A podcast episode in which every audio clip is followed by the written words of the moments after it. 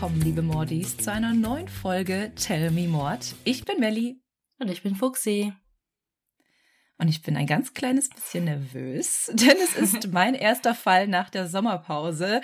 Und Leute, hört ihr unsere Folgen nicht zu Ende? Wir waren einen Monat weg und wir kriegen noch immer Nachrichten. Äh, ist irgendwas mit euch passiert? Wo seid ihr? Warum keine neue Folge? Hat sich die Band getrennt? Nein, wir haben einfach nur ein bisschen Pause gebraucht und das ist ja jetzt schon die zweite Folge, aber wir nehmen sie in unserer Sommerpause auf. Und ja, ich bin, wie gesagt, ein kleines bisschen nervös, vor allem, weil dieser Fall wieder mal nichts für schwache Nerven ist. Ich frage mich, ob nur ich die ganzen harten Fälle mache in diesem Podcast. Ja. ich glaube schon. Aber man muss dazu sagen, dieser Fall wurde uns von einem Hörer oder einer Hörerin zugeschickt. Ich weiß es leider nicht mehr, weil ich deine Nachricht nicht mehr gefunden habe. Also wenn du das hörst und es dir irgendwie bekannt vorkommt, schreib uns gerne nochmal. Und zwar geht es um V wie Vernachlässigung. Und mich hat das beim Lesen der Headline schon total schockiert, was ich da gehört habe. Also natürlich war die Headline auch schon wieder super grausam und catchy, sodass man einfach weiterlesen musste. Aber als ich weitergelesen habe, wurde es nicht besser. Also es ist wirklich nichts für schwache Nerven. Und wenn ich nachher zu dem Teil komme, dann werde ich auch noch mal eine ganz kurze Inhaltswarnung aussprechen, weil es kann gut sein, dass sich das nicht jeder anhören mag. Hm. Ich bin gerade auch ein bisschen überrascht, muss ich zugeben, weil du ja so hin und her geschwenkt bist wieder. Und ich dachte, du warst V wie verschmolzen. ja, genau das ist aber auch der Fall. Ich Ach so. nur umbenannt. Ja, ja, genau. Also verschmolzen ist schon mal ein Gutes Stichwort, denn die Headline in diesem Beitrag hieß Frau ist mit der Couch verschmolzen. Das hört sich an wie, weiß ich nicht, irgendein Fake, irgendein Zaubertrick. Ja, genau. Und ich dachte auch, okay, was ist das jetzt schon wieder? Irgendwelche Fake News, Fake Artikel, so wie man irgendwelche Alienbabys am Strand äh, angespült sieht manchmal. Aber nein, das ist wirklich passiert und es ist auch noch gar nicht so lange her, seitdem das aufgedeckt worden ist. Nämlich wurde der Fall im Januar 2022 bekannt.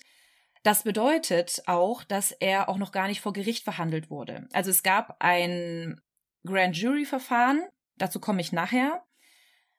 Die haben aber nur entschieden, ob es zu einem Prozess kommt oder nicht. Und der Prozess wird erst nächstes Jahr stattfinden. Und ich erzähle euch heute die ganzen Fakten, die man bisher weiß. Und wir werden definitiv nächstes Jahr nochmal ein Update dazu machen müssen, wenn der Fall dann wirklich verhandelt wurde. Denn die Familie hat noch nicht dazu ausgesagt. Zumindest nicht selber. Sie haben Statements über ihren Anwalt verlauten lassen, aber selber haben sie noch nichts gesagt. Der Fall begann aber bereits vor zwölf Jahren, wurde allerdings jetzt erst im Januar entdeckt. Also, wie gesagt, erst vor ein paar Monaten. Und jahrelang lebte die Familie Fletcher als eine ganz gewöhnliche Kleinstadtfamilie in ihrer Nachbarschaft und niemand bemerkte das Übel, das sich einfach gegenüber der Straße befand. Ich weiß nicht, wie oft wir diesen Podcast mit diesem Satz anfangen, aber die Fletchers sind eigentlich eine ganz gewöhnliche dreiköpfige Familie. Sie bestehen aus den Eltern Clay und Sheila Fletcher und ihrer kleinen Tochter Lacey Fletcher. Seit Lacey neun Jahre alt war, lebten sie in der Tausendseelengemeinde Slaughter in Louisiana. Ja, Slaughter wie Schlachten. Also fand ich auch einen weirden Namen für eine Stadt. Aber die Fletchers erfüllten sich dort ihr Glück vom Eigenheim und zogen in ihr süßes, schmuckes, zweistöckiges Haus in einer kiesigen Sackgasse. Die neunjährige Lacey war ein sehr fröhliches Mädchen, die sich schnell mit den Kindern aus ihrer Nachbarschaft anfreundete. Sie ging auf die Brownsville Baptist Academy, wo sie sogar Mitglied im Volleyballteam der Schule wurde. Anfangs, wie gesagt, war Lacey ein ganz normales, glückliches Kind, das zwar immer so ein bisschen in sich gekehrt war, aber das war nicht weiter auffällig. Sie hat sich einfach auch sehr gerne mit sich selbst beschäftigt und hat nicht immer Freunde um sich herum gebraucht. Und manche Kinder sind ja einfach ein bisschen schüchterner als andere. Auf ihrem Mannschaftsfoto des Volleyballteams von 1997 bis 98 sieht man Lacey strahlend mit ihren Freunden in der hinteren Reihe stehen. Dazu werde ich euch auch ein Foto hochladen. Und auf einem anderen Foto im Schuljahrbuch der neunten Klasse lächelt sie auch super freundlich in die Kamera und hat so ein Alice im Wunderland Haarband in den Haaren. Eine Kindheitsfreundin erzählt später über Lacey, dass sie sehr rücksichtsvoll und die süßeste Person überhaupt war. Und sie freundete sich mit Lacey an, als sie ganz frisch auf die Baptist Academy kam. Die Freundin will namentlich nicht genannt werden, deswegen ist sie jetzt hier nur die Freundin. Lacey war auch sehr darauf bedacht, dass die Neuankömmlinge sich auf der Schule wohlfühlten. Sie war auch das Mädchen, mit dem man sich als erstes befreundete, wenn man auf die Schule kam. Das kann daran liegen, dass Lacey auch mit neun Jahren neu auf die Schule kam und wusste, wie sich's anfühlt, wenn man neu ist. Hm. Stell mir die Situation vor, wie in den meisten Filmen, wenn dann große Pause ist und man sitzt alleine und dann setzt sich jemand zu dir. Ja, genau so. Oder ähm, da sie halt auch so eine freundliche Person war, ähm, glaube ich, dass die Lehrerin sie vielleicht auch angesprochen hat oder der Lehrer, ähm, von wegen, möchtest du denn nicht die, die Neuen hier mal rumführen und mal zeigen, wo alles ist, weil ich kenne das, du kommst neu auf eine Schule und du hast keine Ahnung, dann steht da Zimmer T 1.4, also wo soll das sein? Mhm. Und diese Freundin erzählte auch, dass Lacey verdammt klug war. Sie war ein richtig schlaues Köpfchen und erledigte Schulaufgaben, die eigentlich für höhere Klassenstufen waren, schon in jungem Alter. Aber je älter Lacey wurde, desto mehr schien sich auch etwas bei ihr zu verändern. Sie war ja vorher schon immer ein bisschen schüchterner, konnte aber trotzdem eigentlich ihre Meinung auch lautstark vertreten, aber das änderte sich dann irgendwann mit der Zeit. Sie hatte immer weniger Kontakt zu Freunden und auch Kinder besuchten sie nicht mehr zu Hause. Die Kinder, mit denen sie befreundet war, sagten, sie wurde anders. Sie sah die Dinge einfach nicht mehr so, wie viele andere Kinder es taten. Und ich glaube, am besten kann man das ausdrücken, wenn man sagt, sie war einfach nicht so reif wie andere Kinder. Also als sie dann schon langsam ins Teenageralter kam, mit 12, 13 Jahren, mochte sie noch immer Kindersachen, während die anderen Kinder sich weiterentwickelt haben und dann schon auf Teenagerkram standen. Hm. Oder schon sich für das andere Geschlecht interessiert haben. Genau.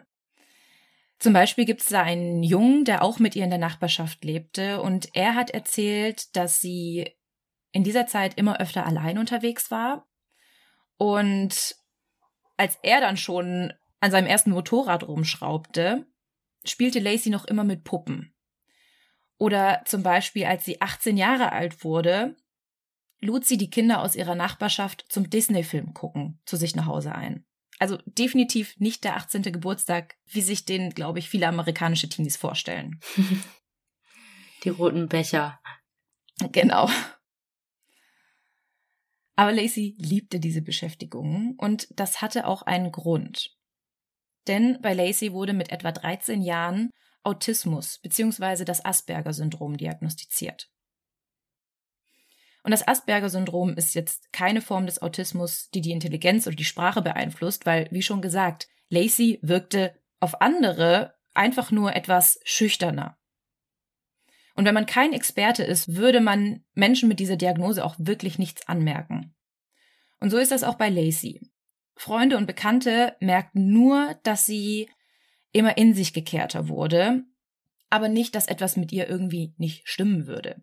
Was sowieso falsch ausgedrückt ist, weil das soll nicht heißen, dass mit Menschen mit Asperger irgendwas nicht stimmt, sondern dass sie einfach der uns aufgezwungenen gesellschaftlichen Norm nicht entsprechen. Als sie dann 14 Jahre alt wird, wird sie von da an von ihren Eltern zu Hause unterrichtet und aus der Schule genommen. Sie hat einfach immer größere Schwierigkeiten gehabt, sich in der Schule zu konzentrieren. Wie schon gesagt, sie war überaus intelligent und sie konnte Schulaufgaben schon für Ältere erledigen, aber dieser ganze schulische Raum hat ihr einfach nicht zugesagt. Es war ihr zu laut, es war ihr zu wuselig, sie konnte sich nicht konzentrieren und haben ihre Eltern beschlossen, dass es wohl das Beste für sie ist, wenn sie zu Hause unterrichtet wird und dort eine individuelle Betreuung bekommt. Und von da an wird bei Lacey dann auch eine Sozialphobie diagnostiziert. Also nicht nur das Asperger-Syndrom, sondern Von da an hat sie auch Schwierigkeiten, sich mit anderen Menschen zurechtzufinden. Dazu werde ich euch aber nachher auch ein bisschen detaillierter was erzählen. Aber zu diesem Zeitpunkt weiß man nicht, ob sie diese Sozialphobie schon vorher hatte oder ob die durch den Hausunterricht erst verstärkt wurde, weil sie ja dadurch mhm. überhaupt nicht mehr in den Kontakt mit anderen Kindern oder Lehrern kam. Klar hat der Hausunterricht auch Vorteile, also dass sie den individuellen Unterricht bekommt und eins zu eins unterrichtet wird, weil Lacey hatte nun mal spezielle Bedürfnisse, aber der ganz große Nachteil waren einfach die sozialen Kontakte. Ja, und die Eltern waren auch keine ausgebildeten Lehrer, oder? Nee, nee, auf jeden Fall nicht. Ja, und so kommt es, dass Lacey von da an niemanden trifft. Sie verbringt den ganzen Tag zu Hause bei ihren Eltern. Und obwohl sie ja die Diagnose Asperger und Sozialphobie bekommen hatte, gingen die Eltern auch zu keiner Therapie mit ihr. Das heißt aber nicht, dass sich ihre Eltern nicht um sie kümmerten. Denn sie liebten es, mit Lacey den Hausunterricht zu Hause zu verbringen. Sie konnten Zeit mit ihrer Tochter verbringen und sie machten das auch super gerne für ihre einzige Tochter. Clay und Sheila sind in der Kleinstadt auch sehr angesehene Bürger. Viele sagten später, dass sie die Säule der Gemeinde waren. Sheila war Polizei- und Justizangestellte in der nahegelegenen Kleinstadt Baker und zuletzt war sie auch noch Assistentin der Staatsanwaltschaft in Zachary. Das ist auch eine etwas größere Gemeinde in der Nähe. Und Sheila gehörte auch noch zum Stadtrat von Slaughter an. Und dort hat sie jahrelang mitgearbeitet. Clay ist Vorstandsmitglied des gemeinnützigen Baton Rouge Civil War Roundtable. Ich musste erst mal googeln, was das überhaupt sein soll, weil ich das noch nie gehört habe. Die Organisation hat sich im Grunde zum Ziel gesetzt, die Opfer, die während des Bürgerkriegs gebracht wurden, aufzuklären und zu würdigen. Also da geht es nicht um die Personenopfer, sondern um Opfer in der Wirtschaft, um ähm, Land, das verloren gegangen ist. Also sie engagieren sich dafür, dass der Bürgerkrieg nicht vergessen wird. Hm. Dazu treffen die sich dann auch irgendwie mehrmals im Monat und haben irgendwelche Konferenzen, wo Leute überall aus dem Land zusammenkommen und über den Bürgerkrieg sprechen. Und alles in allem wirken die Fletchers wie eine ganz gewöhnliche Familie. Sehr engagiert in der Gemeinde, sehr involviert auch und auch sehr beliebt in der ganzen Nachbarschaft. Bestimmt auch Kirchengänger am Sonntag. Natürlich, natürlich. Das ist auch ein ganz großes Thema bei den Fletchers. Und so vergehen die Jahre und alles läuft ganz normal. Lacey wird zu Hause unterrichtet und alles ist soweit in Ordnung. Aber als Lacey dann 21 Jahre alt wurde, verschwand sie plötzlich. Niemand sah sie je mehr auf der Straße. Sie war nicht mehr mit ihren Eltern beim Einkaufen oder hat sich mit Freunden getroffen. Benachbart Robert Blades, der nur gegenüber von den Fletchers lebte, sagte, er habe Lacey zum letzten Mal gesehen, als sie etwa 21 war. Damals machte sie Sport auf der Straße mit so kleinen bunten Hanteln, die sie auf und ab bewegte, also einfach so ein bisschen Workout. Und sie wirkte körperlich auch total normal. Blade sagte, sie war zwar immer ein relativ dünnes Mädchen gewesen und trainierte auch auf der Straße mit diesen kleinen Gewichten, aber ansonsten war nichts auffällig. Doch nach diesem Tag sah er Lacey nie wieder. Sie war zwar 21 und auch in dem Alter, wo man für gewöhnlich aufs College ging, aber man kam ja normalerweise auch noch seine Eltern dann besuchen. Hm. Man kommt ja in den Sommerferien oder in den Semesterferien mal vorbei und man sieht sich ja dann trotzdem noch. Weihnachten. Mhm. Genau. Thanksgiving, ja. Ja. Aber gar nichts. Und die Fletchers erzählten auch nichts.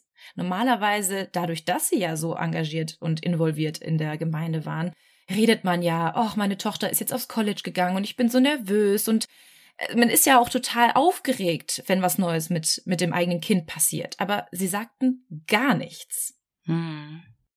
Auffällig. Mhm. Und das wunderte auch den Nachbarn Blades. 2016 fragte er Clay, als er ihn auf der Straße traf, wie es denn Lacey gehen würde und wo sie denn jetzt lebte. Blades dachte, sie wäre aufs College gegangen, hätte jemanden kennengelernt, hätte geheiratet und wäre weggezogen. Aber Clay antwortete, Oh nein, sie ist immer noch hier. es geht ihr gut. Hä? Du reagierst jetzt schon so und ich glaube, ich hätte das auch getan. Ich hätte mich gewundert, okay, wie sie lebt noch hier. Was macht sie denn? Äh, geht sie trotzdem zur Schule? Macht sie einen Abendkurs? Arbeitet sie? Aber Clay hat sofort das Thema gewechselt und Blades hat dann auch gar nicht mehr nachgefragt. Hm. Er hat das dann halt einfach so akzeptiert, was Clay ihm gesagt hat. Ja, und er wollte wahrscheinlich auch nicht zu sehr in die Privatsphäre irgendwie Mhm. eingreifen. Mhm. Und ich will jetzt auch nicht wieder irgendwelche Stigmata hier hervorheben, aber ich finde, das ist irgendwie so, so ein typisches amerikanisches Geplänkel auf der Straße. So dieses, oh, how you doing und how's Lacey doing und bla bla bla und nur dieses Oberflächliche und man geht nicht in die Tiefe. Es sind halt so diese oberflächlichen Freundschaften und ähm, Bekanntschaften, die man Ja. dann so pflegt. Ich finde das trotzdem komisch. Also, Total. dass du die Person nicht mehr siehst. Mhm. Ne? Mhm. Und es ging vielen Nachbarn so, die länger schon in der Nachbarschaft lebten, aber alle dachten, sie wäre vielleicht weggezogen oder hätte geheiratet oder sonst irgendwas. Und das Krasse ist, dass Nachbarn, die erst kürzlich dorthin gezogen sind, gar nicht wussten, dass die Fletchers eine Tochter hatten. Und vor allem, wir erinnern uns, es ist eine Tausend-Seelen-Gemeinde. Das ist nicht groß. Und in so einer kleinen Dorfgemeinde kennt man normalerweise jeden und Gerüchte machen auch den Umlauf. Dann wird gefragt so, hey, habt ihr mal wieder Lacey Fletcher gesehen? Oder ähm, äh, wisst ihr, was mit ihr passiert ist? Ich kenne das ja auch, ich komme auch vom Dorf. Da gehen Gerüchte rum wie ein Lauffeuer. Aber trotzdem waren die Fletchers weiterhin auf Dinnerpartys eingeladen, gingen zu Wochenendtrips mit Freunden und waren auch in ihrer Kirche sehr engagiert. Und trotzdem ahnte niemand, was sich in dem Haus am Ende der Sackgasse abspielte. Aber das änderte sich am Montag, den 3. Januar 2022. Um 2.30 Uhr in der Früh wählt Sheila Fletcher den Notruf. Sie berichtet, dass ihre Tochter Lacey aufgehört hat zu atmen und sie sofort medizinische Hilfe braucht. Die Rettungskräfte machen sich natürlich sofort auf den Weg zu den Fletchers. Und als sie dort eintreffen, ist es schon irgendwie merkwürdig. Es ist kalt in dem gesamten Haus und außerdem vernehmen sie einen Geruch, den sie erstmal überhaupt nicht zuordnen können. Als Sheila sie dann zu ihrer nicht mehr atmenden Tochter führt, können die Rettungssanitäter nicht glauben, was sie sehen. Hm. Und es übertrifft wirklich alles, was sie zuvor gesehen hatten. Sheila Fletcher hatte recht gehabt. Ihre Tochter Lacey hat aufgehört zu atmen. Sie war tot. Aber die Rettungskräfte stockten. Normalerweise müssten sie jetzt sofort mit der Reanimierung anfangen, aber was sie sehen, lässt sie daran zweifeln, dass da noch irgendwas zu machen ist. Und jetzt würde die kurze Inhaltswarnung kommen. Ihr wisst, ihr seid bei dem True Crime Podcast, aber wenn ihr das nicht hören wollt oder könnt, dann überspringt die nächsten drei Minuten. Lacey liegt halbnackt auf dem Sofa. Ihr T-Shirt ist über ihre Brust gezogen, was eventuell auf einen Reanimierungsversuch der Eltern hindeuten könnte. Lacey soll ja zu diesem Zeitpunkt 36 Jahre alt sein, aber ihr Gewicht entspricht eher dem eines jungen Teenagers, denn sie wiegt gerade mal 43,5 Kilo. Außerdem war ihr kompletter Körper übersät von Maden, Mhm. Urin, Fäkalien und Insektenbissen. Ihre Haare waren komplett verfilzt und ebenfalls übersät von Maden und Fäkalien. Und sogar in ihren Ohren und in ihren Nasenlöchern konnten sich Spuren davon finden. Das Sofa, auf dem Lacey lag, kann man eigentlich schon gar nicht mehr als dieses bezeichnen. Denn unter Lacey ragt ein riesiges Loch im Sofa hervor. Das liegt daran, dass sich Lacys Körperflüssigkeiten durch das Sofa gefressen hatten. In diesem Loch fand man ebenfalls Urin und Fäkalien. Also Lacey benutzte das Sofa als Toilette. Ihr restlicher Körper war förmlich mit der Couch verschmolzen und sie konnte sich theoretisch nicht mehr bewegen. Teile ihres Körpers waren verwest, obwohl Lacey nachweislich bis vor kurzem noch gelebt hatte. Also. Also abgestorben. Genau, also ist sie quasi am lebendigen Leibe verwest. Von ihren Füßen bis zum Gesäß hatte sie offene Wunden, die bis zum Knochen ragten. Und es gibt auch diverse Fotos von diesem Sofa. Ich werde noch überlegen, ob ich euch das hochladen soll, weil sie liegt nicht darauf, aber ich finde es trotzdem ein bisschen fragwürdig. Darüber mhm. müssen wir nachher nochmal sprechen. Genau. Vielleicht wird es auch nur der Link und dann könnt ihr selber entscheiden. Ja, genau. Der Gerichtsmediziner Dr. Bickham, der zum Tatort gerufen wurde, erinnert sich, dass die Szene unvorstellbar war. Er hatte bereits selber schon diverse schreckliche Dinge in seinem Leben gesehen, aber nichts, was auch nur annähernd daran kam. Wo stand denn das Sofa? Es war nicht das Wohnzimmersofa, oder? Das ist die Frage. In den meisten Quellen heißt es Wohnzimmer. Also, dass sie nicht mehr das Wohnzimmer verlassen hat und dass sie nicht mehr die Couch verlassen hat. Also, so viel wie man jetzt weiß, war es das reguläre Wohnzimmer der Fletchers. Hm. Was mich auch gewundert hat. Ähm, deswegen, lass uns da nachher nochmal dazu kommen. Aber die Fletchers haben ganz normal in diesem Haus gelebt. Das restliche Haus war völlig sauber. Die Küche war komplett sauber, die lag direkt neben dem Wohnzimmer, nur diese Couch sah so aus. Alles andere war völlig normal. Dr. Bickham erzählte auch, dass er selbst eine Woche lang nichts essen konnte und nur geweint hatte und sich die ganze Zeit wunderte, wie die Fletchers in diesem Haus leben konnten und sich nichts anmerken lassen konnten. Ja, und dann anzurufen und zu sagen, sie atmet nicht mehr, das ist mhm. das Problem jetzt gewesen. Mhm. Als wäre das das Problem, genau. Ja. Lacys Leiche wurde dann auch positiv auf Covid getestet, aber das war nicht der Grund für ihren Tod. Als Todesursache stellte der Gerichtsmediziner akute medizinische Vernachlässigung und Unterernährung fest und wie ihr euch nach der Beschreibung eben vorstellen könnt, ist das Ganze nicht erst seit gestern so gewesen.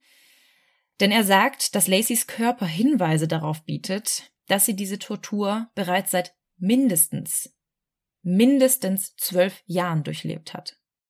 Ich finde es so krass, weil bei Vernachlässigung denkt man ja an Kinder, die ja so schutzbedürftig sind, aber sie war ja 36 und selbst, mhm. was hast du gesagt, zwölf Jahre? Mhm. Da war sie ja auch schon 24. Mhm. Ja, man muss ja bedenken, sie wurde mit 21 nicht mehr gesehen. Mhm. Und dadurch, dass sie ja das Asperger-Syndrom hatte und diese Sozialphobie, konnte sie einfach in der Gesellschaft nicht alleine klarkommen. Mhm. Deswegen war sie oder galt sie als schutzbedürftig und ihre Eltern waren schon in der Verantwortung für sie.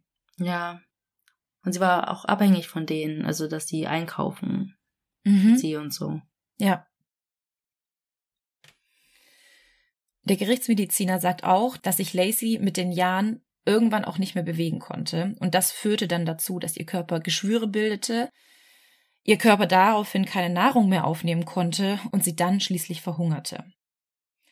Außerdem soll sie eine Knochenentzündung gehabt haben, die zu einer Blutvergiftung führte, und Teile ihres Körpers waren ja so wundgelegen, dass sie förmlich mit der Couch verschmolzen waren. Wenige Stunden später werden Sheila und Clay bereits verhaftet, nachdem ein Geschworenengericht in Clinton mit dem Bezirksstaatsanwalt Sam Diagia übereinstimmte, dass sie wegen Mordes zweiten Grades und nicht wegen Totschlags angeklagt werden sollten. Der Richter setzt eine Kaution für je 300.000 Dollar fest, also pro Person, aber da die Fletchers einen Kautionsvermittler eingeschaltet hatten, bedeutete dies, dass sie nur 12 Prozent aufbringen mussten, also insgesamt 72.000 Dollar. So ein Kautionsvermittler ist so eine Art Bürger, der dann quasi die Kaution vor dem Gericht für die Angeklagten stellt und versichert, dass die Angeklagten auch vor Gericht erscheinen. Komisch, eine Versicherung. Ja. Just in case. Sowas gibt's auch nur in Amerika. Ich habe auch nochmal nachgelesen. Amerika und Teile der Philippinen. Sheila wurde dann am Dienstag, den 3. Mai, gegen 22.30 Uhr aus dem Gefängnis entlassen, nachdem dann die Kaution gestellt wurde. Clay musste eine weitere Nacht hinter Gittern in Clinton verbringen, nachdem seine Kaution nicht rechtzeitig gestellt werden konnte. Sheila holte dann ihren Mann am nächsten Morgen gegen 10 Uhr aus dem Gefängnis ab und beide wirkten sichtlich mitgenommen, aber beantworteten keine Fragen der Presse. Bevor es aber jetzt zu einem Prozess kommt, muss erstmal eine Grand Jury entscheiden, ob es überhaupt genügend Beweise für einen Prozess gibt und was überhaupt verhandelt wird.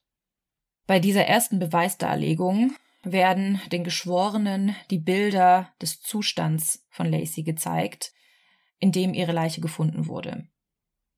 Dr. Bickham, der Gerichtsmediziner, sagte dort auch aus und er sagte, dass die Bilder so entsetzlich und erschütternd gewesen seien, dass sogar ein seelischer Beistand und Sanitäter für die Mitglieder der Grand Jury bereitgestellt wurden.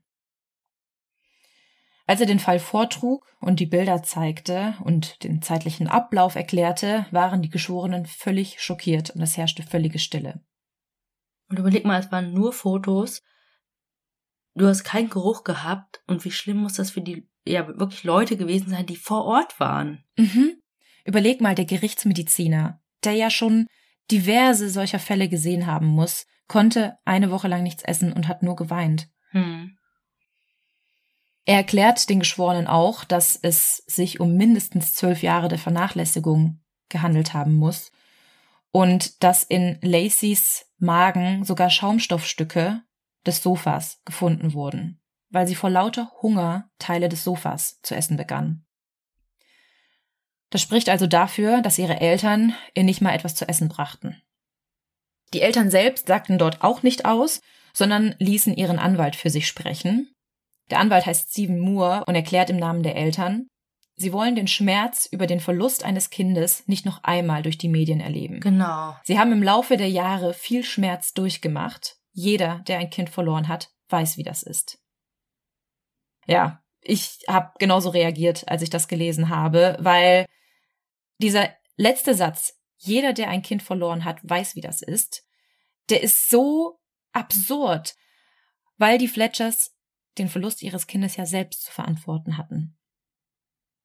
Was Sheila und Clay auch noch durch den Anwalt aussagen, ist, dass Lacey sich irgendwann geweigert habe, das Wohnzimmer zu verlassen und sie auch irgendwann nicht mehr vom Sofa aufstehen wollte. Das letzte Mal, dass Lacey bei einem Arzt gewesen sein soll, war mit 16 Jahren und damals wurde bei ihr die Sozialphobie diagnostiziert. Was die Fletchers ja jetzt sagen, ist, dass Lacey nicht mehr aufstehen wollte, also dass sie sich geweigert hatte, das Wohnzimmer zu verlassen und dass sie sich geweigert hatte, das Sofa zu verlassen. Und das könnte man ihrer Sozialphobie zuschreiben. Denn Menschen mit einer sozialen Phobie fürchten sich davor, von anderen Menschen als merkwürdig oder peinlich empfunden zu werden. Also sie fürchten sich zum Beispiel davor, dass ihr Verhalten, zum Beispiel wie sie gehen, wie sie essen oder reden, von anderen Menschen bewertet wird. Und das führt bei den Betroffenen dann oft zu körperlichen Reaktionen, zu Erröten, Schwitzen, Zittern und im schlimmsten Fall auch zu Panikattacken. Und Menschen, die diese Phobie haben, meiden den sozialen Kontakt mit anderen. Ich habe mir dazu auch diverse Dokus angeschaut. Zum Beispiel ging es da in einer um eine Frau, die, wenn sie gesehen hat, dass ihre Nachbarin draußen auf der Straße war, einfach nicht das Haus verlassen hat, weil sie vermeiden wollte, mit ihr zu sprechen oder auch nicht mehr anrufen konnte bei Ämtern oder bei Ärzten, um Termine zu vereinbaren, weil einfach dieser soziale Austausch, sie war nicht imstande dazu, das zu tun. Und so war es wohl auch bei Lacey. Eine soziale Phobie kann dadurch entstehen, wenn man bereits eine genetische Veranlagung dazu hat, also Vererbung, oder schon gewisse Persönlichkeitsmerkmale mit sich bringt, wie zum Beispiel Schüchternheit oder Angst vor neuen, unvertrauten Situationen. Aber das Gute ist, in Anführungsstrichen, dass die Sozialphobie eigentlich gut behandelbar ist. Heißt, wenn sie diagnostiziert wurde und man mit einem Arzt spricht, dann kann dieser dir eine Verhaltenstherapie empfehlen, ähm, kann dich zu einem Psychologen weiter vermitteln oder man wird medikamentös mit Antidepressiva eingestellt, um daraufhin eine Therapie zu bekommen.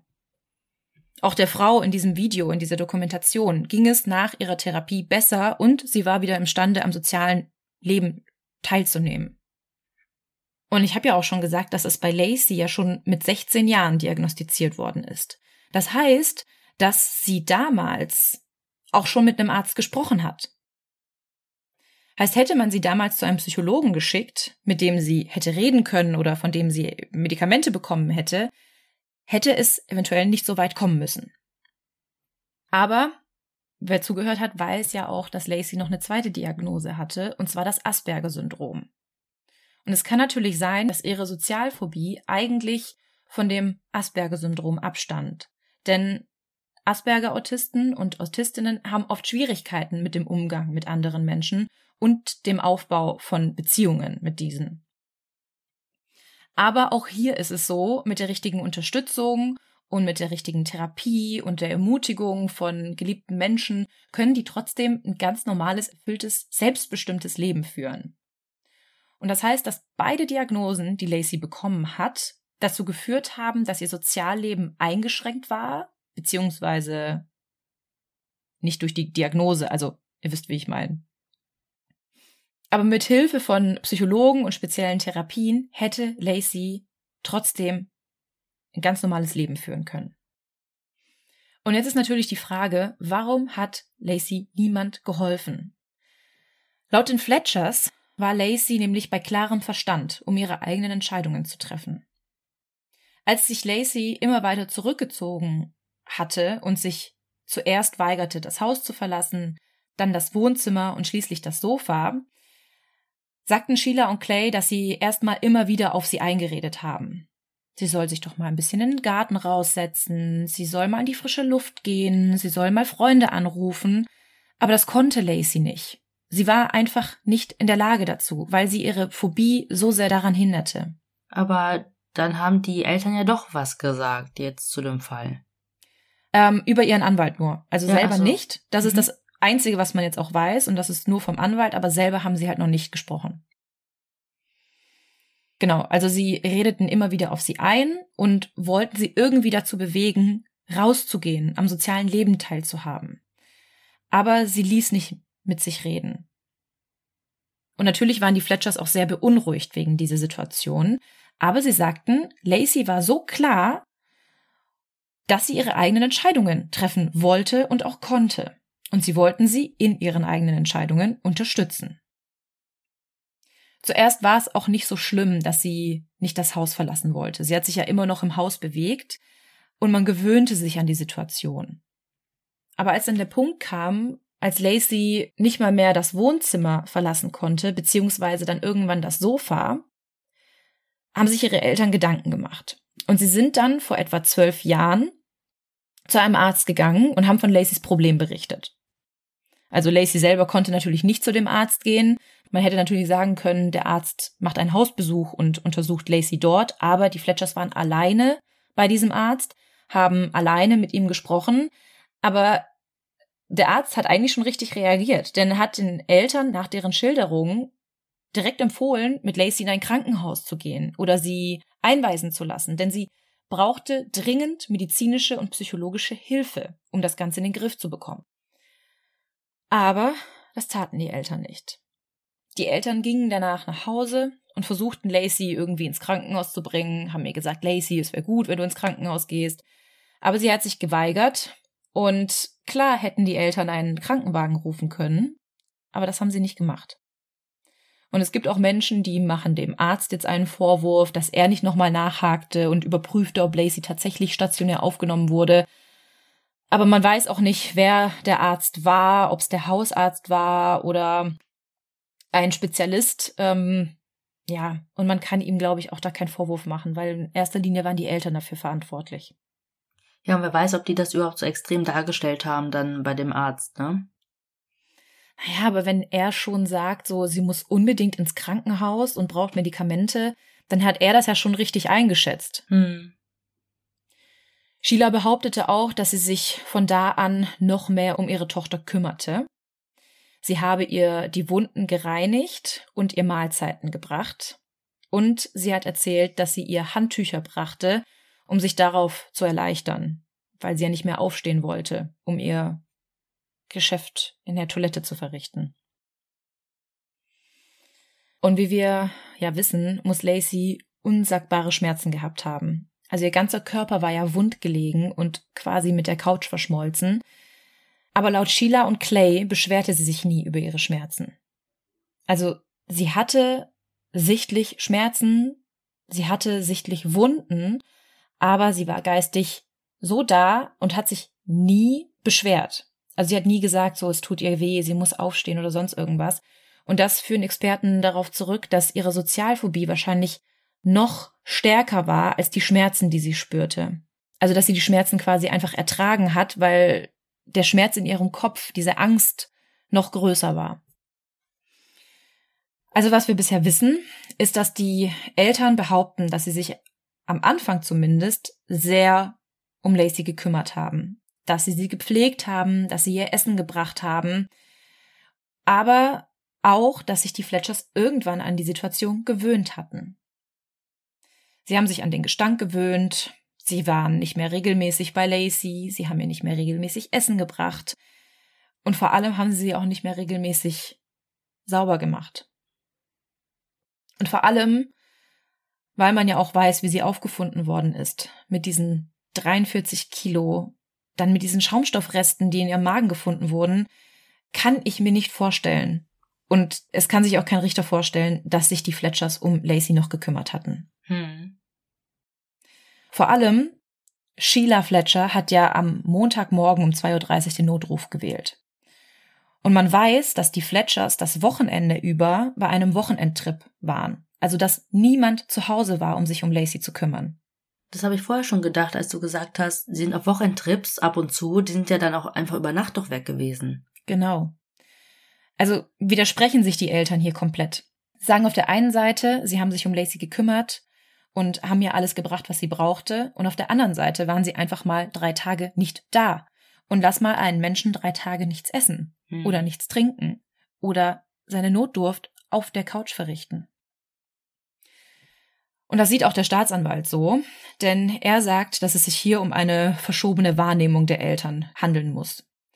Denn wahrscheinlich war der Anblick der toten Lacey für Sheila und Clay so entsetzlich, dass die Eltern verdrängt haben, was in den letzten Jahren passiert ist. Und das ist auch der Grund, weshalb der Staatsanwalt die Eltern wegen Mordes zweiten Grades anklagen will. Er ist sich nämlich sicher, dass die Eltern Lacey vor ihrem Tod in dem Haus vernachlässigt haben und dass es sehr unwahrscheinlich ist, dass jemand anderes außer den Eltern Lacey in den Jahren vor ihrem Tod gesehen hat oder sich um sie gekümmert hat. Und für Sheila und Clay könnte das bedeuten, wenn sie verurteilt werden, dass sie eine lebenslange Gefängnisstrafe ohne Bewährung bekommen. Aber wie gesagt, mehr dazu gibt es dann nächstes Jahr, denn da wird der Fall verhandelt. Zuerst hieß es, dass es im Oktober schon soweit sein könnte, aber in euren Berichten habe ich gelesen, dass es 2023 dazu kommt. Ein genaues Datum gibt es aber noch nicht. Aber was ich mich jetzt gefragt habe, wie kann es passieren, dass Eltern ihre Kinder derart vernachlässigen? Ich sehe es halt aktuell in meinem Bekanntenkreis und du, Fuchsi, glaube ich auch. Vielleicht liegt es auch in meiner kleinen Bubble, in der ich unterwegs bin oder dass wir in dem Alter sind, aber gefühlt kriegen alle Kinder. Und wenn ich sehe, wie sich meine Freunde um die Kinder kümmern, dann kann ich mir nicht vorstellen, wie Eltern in der Lage sind, das nicht zu tun. Wir sind ja evolutionär so gestrickt, dass wir unsere Kinder lieben und alles für diese tun würden. Ja, das stimmt. Also ich möchte das jetzt nicht verteidigen oder so, aber du redest auch von gesunden Kindern. Ja. Und ich glaube, hier ist auf jeden Fall irgendwas passiert in den Köpfen der Eltern, dass die auch überfordert waren, glaube mhm. ich, mit diesen beiden Diagnosen. Die haben auf jeden Fall total falsch gehandelt. Aber dass es nicht einfach war, oh, irgendwie, weiß nicht, hätten wir dich nicht bekommen sollen. Wir mhm. lassen, setzen sich jetzt aufs Sofa und das passiert jetzt. Genau das ist es. Wie ich auch am Anfang gesagt habe, die Eltern waren ja auch überglücklich mit ihrer Tochter und haben auch alles für sie getan. Und irgendwann war der Punkt einfach erreicht, da waren sie überfordert mit der Situation und wussten sich nicht anders zu helfen. Und deshalb hier auch nochmal ein paar Formen der Vernachlässigung und welche Gründe das haben kann. Denn wie du sagst, man kann nicht einfach pauschal sagen, es war ihnen jetzt plötzlich egal, sondern irgendwas ist passiert, dass die Eltern dann so gehandelt haben. Also ich glaube nicht, dass es aufgrund der Diagnosen war, sondern das war so der Grund, was dann bei den Eltern was ausgelöst hat. Mhm. Und es war auch ein schleichender Prozess. Davon bin ich auch überzeugt, denn ich glaube schon, dass sich Sheila am Anfang um sie gekümmert hat. Und ich glaube auch, dass sie ihr am Anfang zu essen und zu trinken gebracht hat, dass sie sie gewaschen hat. Aber irgendwann ist einfach, ist glaube ich einfach zu viel. Hm. Und ich glaube, wenn die so angesehen waren in der Gemeinde, dass ihnen das einfach peinlich war. Mhm. Genau. Ja, und wie du schon sagtest, das ist selten in böser Absicht. Und hier gibt es dann auch verschiedene Formen der Vernachlässigung. Das wäre einmal die passive Vernachlässigung. Das erfolgt eher unabsichtlich oder unbewusst von den Eltern. Das ist, wenn die Eltern die Bedürfnisse des Kindes nicht wirklich wahrnehmen. Also zum Beispiel, die Eltern lassen ihr Kind über einen längeren Zeitraum allein in der Wohnung, weil sie glauben, das wäre normal. Wäre jetzt ein Punkt, der bei den Fletchers auch zutraf. Die Eltern waschen und pflegen ihr Kind nicht ausreichend, weil sie es bei sich selbst vielleicht auch nicht anders machen. Und das Kind kriegt eventuell zu wenig zu essen, weil die Familie selbst in finanziellen Schwierigkeiten steckt. Dann gibt es aber auch die aktive Vernachlässigung. Das heißt, die Eltern versorgen das Kind mit zu wenig Nahrung oder Bekleidung. Oder die erziehungsberechtigten Personen kümmern sich absichtlich nicht um das Kind, weil es sie zum Beispiel nicht mag oder so. Das hm. gibt's ja auch. Ja, oder in der Kombination mit, da ist ein neuer Partner. Mhm, genau. Und der neue Partner mag das Kind nicht. Und dann gibt es die körperliche Vernachlässigung. Das ist, wenn zum Beispiel das Kind kein Dach über dem Kopf hat oder nicht altersgerechte Zeiten zum Ausruhen oder zum Schlafen bekommt oder keine ausreichende medizinische Versorgung kriegt. Dann die emotionale Vernachlässigung, zu wenig Aufmerksamkeit, zu wenig Liebe, Geborgenheit, Nähe. Und die erzieherische Vernachlässigung, das ist, wenn es zum Beispiel nicht genug Förderung für das Kind gibt, weil es zum Beispiel hochintelligent ist oder eben das Gegenteil oder zu wenig soziale Kontakte zu anderen Kindern pflegt.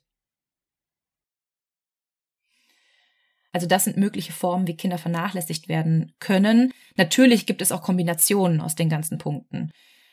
Ihr habt ja jetzt hier ein paar Sachen gehört, die alle irgendwie auf die Fletchers gepasst haben. Und als ich dann vor allem weiter recherchiert habe, war ich komplett geschockt, wie viele Fälle es von Vernachlässigung eigentlich gibt. Zum Beispiel ist ein sehr, sehr trauriger Fall in Augsburg 2017 passiert. Dort mussten fünf Kinder monatelang in Uringestank und Müll leben.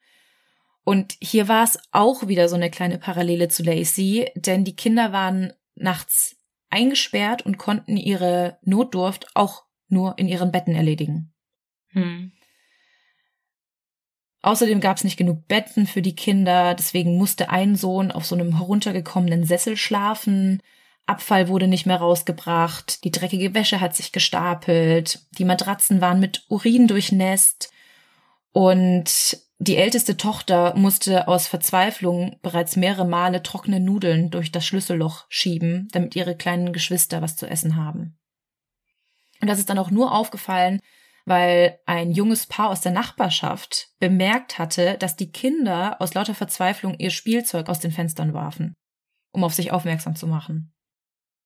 Es gab ja auch diesen Fall mit dem Mädchen in dem dunklen Zimmer. Mhm. Hamburg oder so war das. Da ist sie genau. auch einfach verhungert. Ja, war das nicht auch so, dass sie Steine gegessen hatte, um irgendwas im Magen zu haben? Ich glaube, es haben sich irgendwie Steine gebildet oder so. Oder so? Das kann sein, ja. Also diese Fälle gibt es wirklich häufiger, als man denkt und als man sich das wünscht. Aber man muss auch sagen, so wie du vorhin gesagt hast, das ist selten in böser Absicht. Auch die Eltern dieser fünf Kinder haben berichtet, dass sie einfach überfordert waren. Der Mann war Busfahrer und musste zahlreiche Überstunden machen, weil seine Partnerin nicht mehr arbeiten konnte aufgrund einer Depression nach der Schwangerschaft und abends spielten die Erwachsenen auch irgendwie eher am Computer, um sich selbst abzulenken, als die Wohnung in Ordnung zu bringen und als sich um die Kinder zu kümmern. Also auch hier, es rührt meistens aus einer Überforderung heraus. Trotzdem darf ja sowas nicht passieren und ähm, es gibt ja genug Institutionen und Ämter, ähm, Stellen, wo man sich Hilfe holen kann. Ne? Mhm. Und ich finde es auch immer so schade, wenn viele einfach wegschauen. Also es gibt ja dann doch vielleicht irgendwie, weiß ich nicht, Familienmitglieder, Freunde, Bekannte, die vielleicht schon sich fragen, hm, was ist mit den Kindern? Wir haben die zum Geburtstag eingeladen, warum kommen die nie? Dass man da nicht doch mal vielleicht zweimal mehr nachfragt. Mhm. Ja, das sehe ich genauso. Deswegen bin ich jetzt auch umso gespannter, was nächstes Jahr bei dem Prozess herauskommt, ähm, ob da auch weitere Verwandte der Fletchers sprechen werden, denn ich kann mir nicht vorstellen, dass es hier keine Onkels, Tanten, Cousinen, Großeltern gab, die sich vielleicht auch gefragt haben, was mit Lacey war. Deswegen, das ist jetzt der aktuelle Stand. So viel weiß man jetzt. Ähm, und nächstes Jahr werden wir auf jeden Fall mehr erfahren. Aber ich fand das so schockierend, dass ich euch das unbedingt erzählen musste und ja, hätte jetzt auch mit beiden Überthemen zuvor gepasst. Ja, deswegen verschmolzen. Mhm, genau. Dann würde ich sagen, bevor wir zu unserer Rubrik kommen, möchten wir euch kurz daran erinnern, dass ihr uns ja überall bewerten könnt, folgen könnt. Also folgen könnt ihr uns auch in den Playern, nicht nur auf Instagram oder bei Facebook. So werden euch nämlich unsere Folgen direkt angezeigt. Genau, wenn ihr da zum Beispiel bei Spotify auf die Glocke klickt, ähm, bei iTunes oder Apple Podcast könnt ihr uns sogar eine richtige Rezension hinterlassen. Aber ihr könnt bei Instagram auch aktivieren, dass unsere Benachrichtigungen angezeigt werden. Stimmt, wenn wir eine Story posten, wenn wir einen Beitrag posten. Ja, das mhm. stimmt. Ich glaube, wenn wir live gehen würden, würden sogar alle sehen. ähm, das ist aber erstmal nicht geplant. Ähm, und schreiben könnt ihr uns auf tellmemodpodcast.gmail.com und auf den Social Media Plattformen, die ich schon genannt hatte. Da könnt ihr uns auch Fallvorschläge schicken, oder Heldentaten wie diese, von der ich euch jetzt erzählen werde. Nämlich geht es heute um den neunjährigen Johnny Dean. Er beobachtete am Opfinger See in Baden-Württemberg, wie ein aufblasbares Kanu mit vier Kindern ohne Rettungswesten unterwegs war. Mit an Bord war auch ein circa anderthalb Jahre altes Kleinkind. Als dieses ins Wasser fiel und sofort unterging, oh eilte Johnny Dean zur Hilfe. Er konnte das Kind zurück an die Wasseroberfläche holen, von wo aus es wieder ins Kanu gezogen wurde.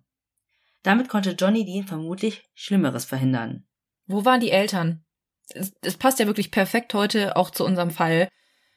Wo waren die Eltern? Ein anderthalbjähriges Kind lässt du nicht einfach so auf ein Kanu krabbeln. Klar kann man das mal aus den Augen verlieren, aber da gehört ja ein bisschen mehr dazu, das Kanu ins Wasser zu ziehen, äh, das Kind reinzusetzen. Es ist ja auf jeden Fall mehr Aufwand. Ah, es macht mich so sauer. Ja, und nochmal, es waren vier Kinder in dem Boot, ja, ne? War kein Erwachsener dabei. Kein Erwachsener war dabei. Ja, und wäre der Neunjährige nicht so schnell da gewesen, dann wäre wirklich was Schlimmeres passiert, weil die anderen waren anscheinend so, äh, Mist. Und ich weiß nicht, wie alt die anderen waren. Mhm, mhm. Trotzdem. Crazy. Vor allem, dass dann ein anderes Kind, ein Neunjähriger, denen zu Hilfe eilt. Wo waren seine Eltern? Kleiner Spaß. Vielleicht hört er unseren Podcast. Liebe Grüße. Und bevor wir die Folge schließen, ist mir noch eingefallen, dass ich vergessen hatte zu sagen, ihr könnt uns auch anders unterstützen als mit einer Bewertung oder mit einem Follow. Nämlich könnt ihr uns ein kleines Trinkgeld dalassen und das könnt ihr bei Kofi machen. Das ist ein virtueller Coffeeshop und da könnt ihr uns einen Kaffee ausgeben und das geht dann eins zu eins zu uns und dann wird das in den Podcast gesteckt und den Link zu Kofi findet ihr in den Show Notes. Es ist, als würdet ihr so ein paar Straßenmusikanten Euro reinwerfen. Genau. Wir sind eure Straßenmusikanten. Unterhaltung for free. Lass uns einfach mal eine Fußgängerzone stellen und unseren Podcast machen. Ja, Statt eine Live-Tour zu machen, einfach ja. so in der Fußgängerzone. Freuen sich bestimmt ein paar. Ah, vielleicht ein paar auch nicht. Ja. Ja, dann würde ich sagen, hören wir uns nächste Woche wieder mit dem Buchstaben W und ihr könnt auf jeden Fall gespannt sein. Es bleibt uns nur noch zu sagen, was wir immer sagen. Wir hoffen, ihr habt Lust auf mehr bekommen. Oder Moormord und bis zur nächsten Woche. Tschüss.